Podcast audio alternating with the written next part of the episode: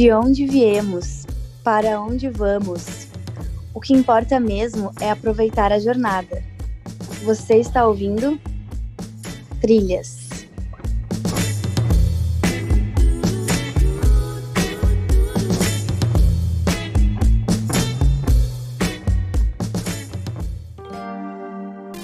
Olá, senhoras e senhores, aqui quem vos fala sou eu, Bárbara Linhares.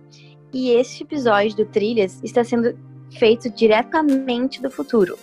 Isso mesmo. Em um mundo pós-apocalíptico, sobrevivemos? Sobrou papel higiênico para todo mundo? O dólar já bateu seis reais? E a publicidade? Como ficou nisso tudo? Então, logo de início, temos um disclaimer sobre a qualidade dos nossos áudios. Não, não estamos gravando de um banheiro. Estamos em nossos bunkers isolados contra o coronavírus. Então a qualidade pode não ser das melhores. Mas, voltando ao nosso assunto, o que pode ser futuro para mim, não, talvez não seja futuro para você ou para os meus colegas que estão aqui presentes. Para comprovar isso, estamos em 2020 e ainda não temos esses skates voadores do De Volta para o Futuro, ou nem mesmo os carros voadores que o filme previu. Mas uma coisa é certa: haverá um novo normal no futuro pós-pandemia. E para iniciar nossa conversa, peço agora para que os meus colegas se apresentem. Olá, meu nome é Gabriela Mendes dos Santos. Eu tenho 24 anos, estou no quinto semestre de Publicidade e Propaganda e trabalho como assistente de marketing na empresa Cirtec. Oi, pessoal. Uh, me chamo Gustavo Lacerda, tenho 20 anos e estou cursando o terceiro semestre de Publicidade e Propaganda. Uh, trabalho atualmente uma, na área de marketing de uma faculdade.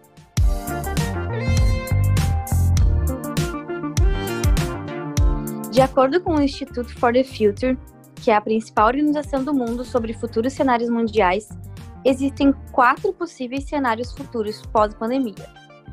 O primeiro é em relação à economia, em que vai haver uma corrida para reabrir com um crescimento lento e desigual.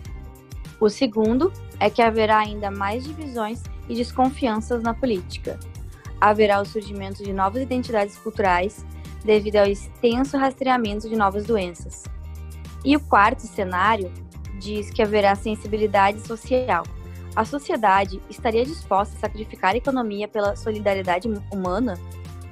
É uma pergunta um tanto quanto complexa, mas as grandes marcas parecem ter entendido o papel delas na sociedade. Uh, Gabi, tu acha que as grandes marcas entenderam os papéis delas em relação à sociedade? Então, Bárbara, eu tenho acompanhado uh, um blog que ele é muito conhecido, né, pelo pessoal da comunicação social, que é Publicitários Criativos, né? E desde o início da pandemia, né, eles têm uh, publicado, né, muitos posts uh, sobre o posicionamento das marcas, né, em relação a tanto as medidas de prevenção, né, contra a Covid-19 e também como formas, né, de, de saúde mental para todos, uh, como eles têm feito ações para melhorar também as vendas e uma das marcas, né, que teve o melhor posicionamento durante essa pandemia, né, foi a Magazine Luiza. Na verdade, ela foi a empresa com a melhor reputação durante a pandemia, né? Eles fizeram uma entrevista com durante o isolamento, né? E 45% dos entrevistados, né, durante esse isolamento, uh, compraram produtos da Magazine Luiza, né? E a maioria desses produtos foram produtos justamente para o conforto da casa, né? Então, uh, itens para uma máquina de lavar roupa, uh, máquina de lavar louça, né? Tudo produtos dentro de casa, teclados, impressoras. E a maioria das pessoas se sentiram identificadas, né, com o comportamento da Magazine Luiza, né? Uh, outro ponto também que eu queria trazer foi também a questão da preservação dos funcionários, né? Uh, hoje, todos os funcionários da Magazine Luiza uh, não se sentiram ameaçados, né? Porque é uma empresa do comércio e logo a gente pensa que o comércio vai quebrar. E a Magazine Luiza, bem pelo contrário, ela se posicionou totalmente superior a essa crise e alavancou, alavancou as vendas dela, né? Então hoje a gente pode dizer que mesmo com todo esse isolamento social, a Magazine foi a empresa que melhor se posicionou, né? Tanto formas de prevenções, como também auxílio a, a todos os colaboradores da empresa, né? Uh, e teve também, né, outra, outra marca também que eu acompanhei, que foi a questão do McDonald's, né? No início, uh, o McDonald's, né, hoje a gente sabe que o logotipo dele seria um M, e eles fizeram uma campanha para separar o M, né? Uh, então a campanha foi separados por um momento para estarmos sempre juntos. Só que o que, que aconteceu, né? Uh, no início, né, eles receberam muitas críticas, porque justamente o que, que acontece, né? O McDonald's, ele retirou, bem dizer, né, todo o plano médico dos colaboradores e nas redes sociais, né, eles se, eles se posicionaram a favor do isolamento social, dizendo que eles estavam a favor das medidas de proteção e de prevenção. Só que, na verdade, para os colaboradores, né, todo mundo sabe que eles não estavam tão preocupados assim. Então, uh, receberam muitas críticas e eles acharam melhor, então, retirar. Fizeram uma nota de retificação, né, pedindo, então, desculpas e tiraram todas as campanhas ali que separavam os arcos dourados, né?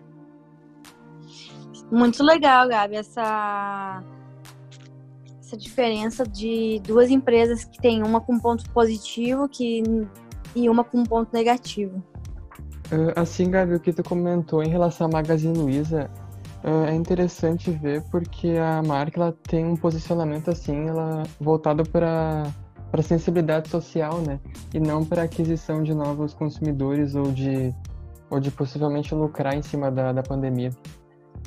Vou até contar por uma experiência própria que nessa pandemia que a gente está mais em casa, a gente tem até um tempo maior para analisar as campanhas publicitárias, né, que que rodam na TV principalmente, né, que no, na correria do dia a dia a gente não tem esse tempo esse tempo livre para ficar olhando. E a gente viu uma, uma grande mudança de posicionamento né, das marcas, que nem uh, supermercados, uh, essas lojas de varejo a gente não tem visto mais uh, campanhas delas na TV para em busca de vendas de produtos, né? Mas sim de, de hashtag fique em casa, hashtag força, esse momento vai passar. Um grande exemplo disso é a marca Coca-Cola, né? Que durante todo esse período de quarentena, ela trancou, né? Parou com as campanhas publicitárias dela, porque ela achou que não era o momento ideal para venda de produtos. Então é muito interessante esse posicionamento da, de umas marcas que já têm um, um pensamento assim mais maduro em relação a, a, a que tipo de, posi, de posição elas devem ter em relação ao, ao público delas. Uh, mas vocês acham que as marcas vão continuar com esse posicionamento mais sensível depois da quarentena também, depois do isolamento? Ou esse posicionamento delas vão ficar somente para esse período e depois vão ser esquecido todo o resto? Bom, Gustavo, na minha opinião, os clientes a part... após a pandemia vão ficar muito atentos a, a todas as empresas que estavam de acordo com a pandemia, que estavam com um posicionamento legal e as empresas que não tiveram essa, esse posicionamento.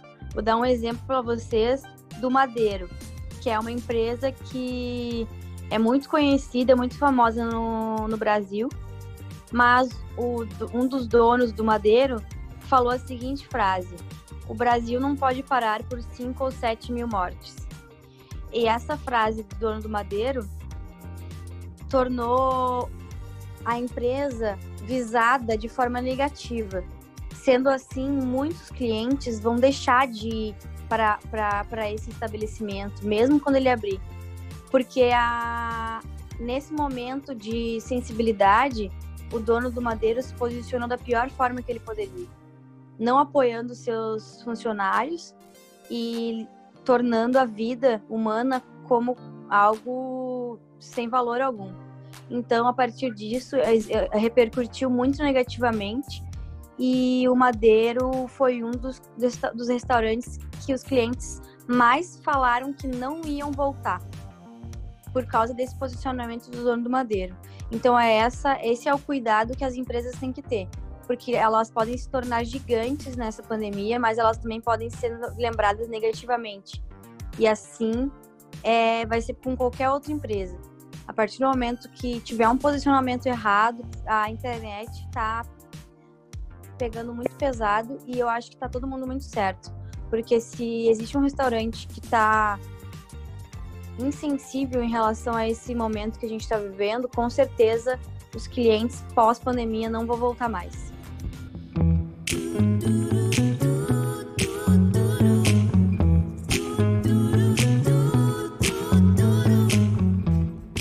Segue a Trilha dessa semana, quadro que damos dicas de conteúdos relevantes, a minha dica é: para o pós-pandemia, recomendo o curso do Aerolito, o que vem depois da pandemia. Para espantar o sedentarismo e voltar da quarentena em grande estilo, eu indico o aplicativo para fazer exercícios práticos Nike App. Eu trago essa semana a indicação da série The Leftovers. Ah, nesse período de isolamento, aprendemos muito sobre superação, perdas e partidas, de alguém próximo ou não. Essa série é exatamente sobre isso, mais especificamente de como é o depois, como as pessoas levam suas vidas depois da partida de 2% da população mundial. É sobre isso que a série trata. Vale muito a pena.